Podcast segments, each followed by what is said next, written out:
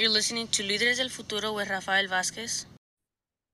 There are many opportunities for success in the county of Sonoma, and Líderes del Futuro Avanzando is a nonprofit organization that is working to support the dreams of the Latinx community. And so we have three scholarships. We actually have six, but each one of the ones that I will mention has two scholarships of $500 each. The Leo Jimenez Carreño are scholarships for Latinx high school graduating seniors and college students at Santa Rosa Junior College and Sonoma State University, regardless of immigration status.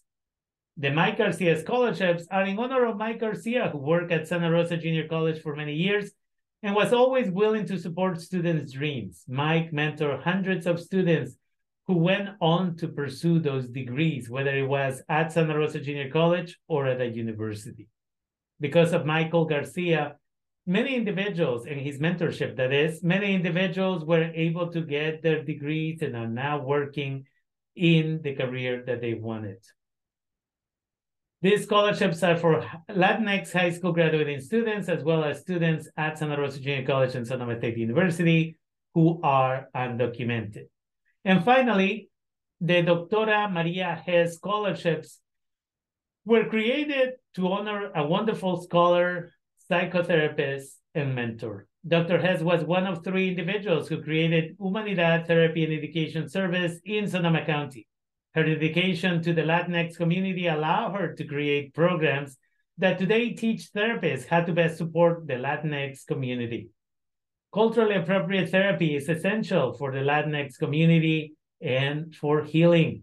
For this reason, these scholarships are for individuals who are pursuing a career in mental health, regardless of their immigration status, but who are, again, graduating high school seniors or already attending Santa Rosa Junior College or Sonoma State University.